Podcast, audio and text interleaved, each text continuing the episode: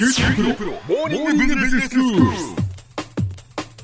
日の講師は九州大学ビジネススクールで産学連携マネジメントがご専門の高田恵先生です。よろしくお願いします、はい、よろしくお願いします大学発ベンチャー、まあ、今本当にあの注目が集まっていますけれどもそ、ね,、の大学発ベンチャーに関わるその研究者が何を知っていないといけないのかとい。うことでお話しいただいてまして、はい、あの前回はそのどういう会社にしたいのかっていうそのタイプと、それからその出口戦略というのが本当に大切だよというお話をしていただきました。今日は続きですね先生、はい、今日はですね資金調達についてお話ししたいと思います。これは先ほどもあのおっしゃっていただいた出口戦略というのに合わせて、うん、まあ、資金調達というのをやらなきゃいけないんですけれども、えー、あの密接なそういう出口と資金にはですね関係があるんですね、はい、で出口として例えば株式の上場つまり IPO というのを目指す場合は、うん、その前提としてベンチャーが行う事業っていうのは明確に価値が想像できるのかとかまあ、マーケットのニーズは非常に強く存在するのかとか、うん、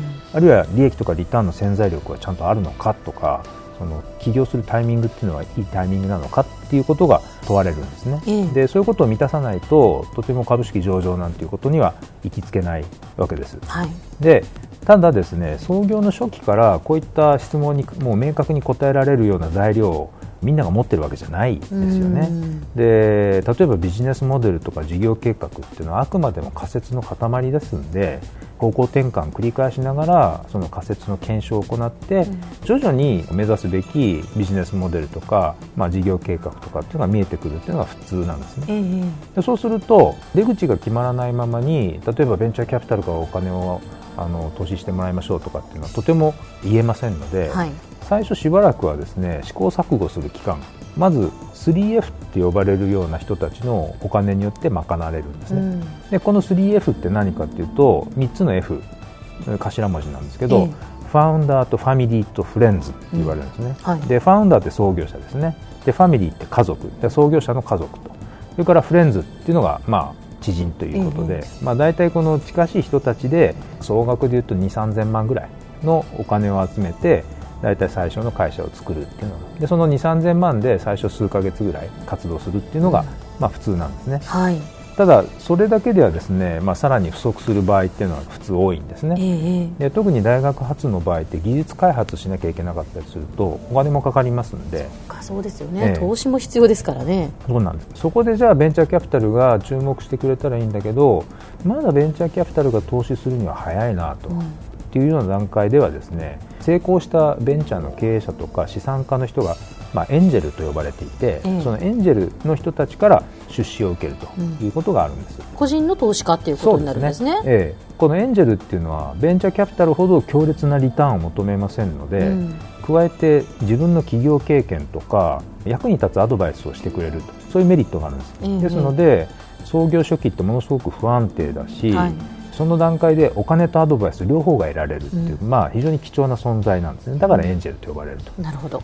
まあ、ここでちょっとその大学発ベンチャーのお金の動きっていうのを解説したいんですけどね。研究開発とか技術開発やるとキャッシュっていうのはどんどんどん出ていくばっかりなんですね、うんうん、ですので創業からしばらくの間はこうマイナスにこう沈むんですね、う。ん、それが、まあ、ある程度こう製品ができて売り上げが立ち始めたらその沈んだものが上に向き始めてで今度はこう急成長するんでぐいーんとこう伸びていくと。いう、えー、だからあの横から見たらホッケースティックカーブと呼ばれるんですね。あアイスホッケーの、はいはい、スティックのように。で、ああいう形でベンチャーのキャッシュっていうのは変化していくんですね、はい、そうするとこのホッケースティックが一番沈む部分までのお金をどうやってこう調達するかっていうのがとても重要になるんですけど、はいはい、それは最初に申し上げた 3F とか、あるいはエンジェルだけのお金ではカバーできないとき、ベンチャーキャピタルっていうのがリスクマネーとしてそこにお金を投じるっていうことなんです。で前回申し上げたように会社の目指す姿がライフスタイル型っていうですね株式上場なんか目指さないよっていう場合はですね、うん、そのホッケースティックってそんなに大きく沈まないんですよね。はい。はい逆にやっぱりハイリスク、ハイリターンの、まあ、特に大学発ベンチャーってそういう傾向が強いんですけど、うん、そういう場合はこうホッケースティックが沈む部分に対してベンチャーキャピタルがしっかりリスクマネーを供給するっていう構造が、まあ、不可欠だと。はい。ですので、まあ、エンジェルからお金をうまく投資してもらってさらにその後はベンチャーキャピタルから投資をしてもらうということがまあ大体の順番になってきます、ええ、でここで、えーと、大学の研究者の方に知っておいていただきたいのが、はい IPO すること株式を上場することのメリットとデメリットをちゃんと理解しておきましょうってことなんですね。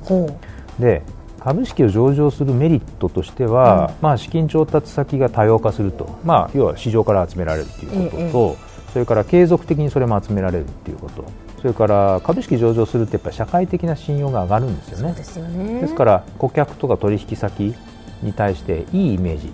を示すことができる、うんはい、だけどいいことばっかりじゃなくてデメリットもあって例えば株式を上場するための監査とか、はい、あるいは証券会社に支払う手数料とかっていうコスト負担って当然出てきます。それから株式を上場するってことはその株を上場している市場にある株を買い占められちゃって買収されちゃうっていう恐れも出てくるわけですね。それからマーケットで株を買う人たちっていうのは短期的な視点で儲けてるかどうかを重視するということなんで、うん、株主からの短期視点での経営圧力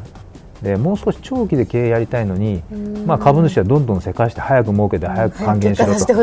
と。いうことを言ってくるので、まあ、そういうことも起こってくる。それからいろんな会社の情報をきちんと公開しなきゃいけないんである意味情報を外に出さなきゃいけなくなると。あるいは株式上場した後で株主対策ということでいわゆる IR ですねインベスターズリレーション。そういったことへの時間とコストが結構かかったり。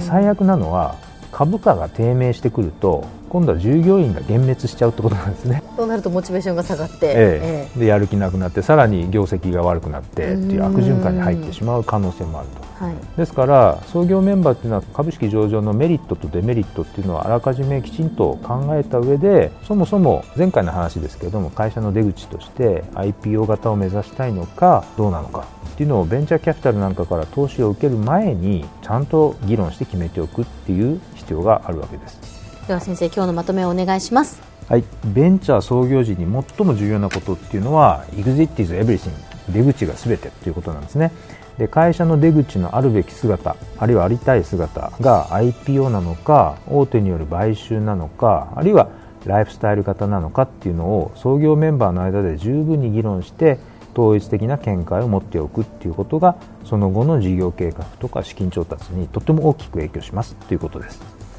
今日の講師は九州大学ビジネススクールで産学連携マネジメントがご専門の高田恵先生でした。どうもありがとうございました。はいありがとうございました。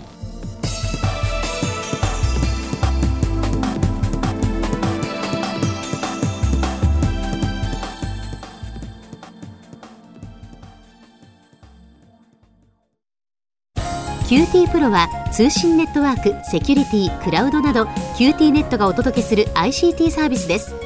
九州中に展開した光ファイバー網を基盤に一番身近なビジネスパートナーとして九州の企業自治体の皆様をサポートします。詳しくは QT プロで検索を。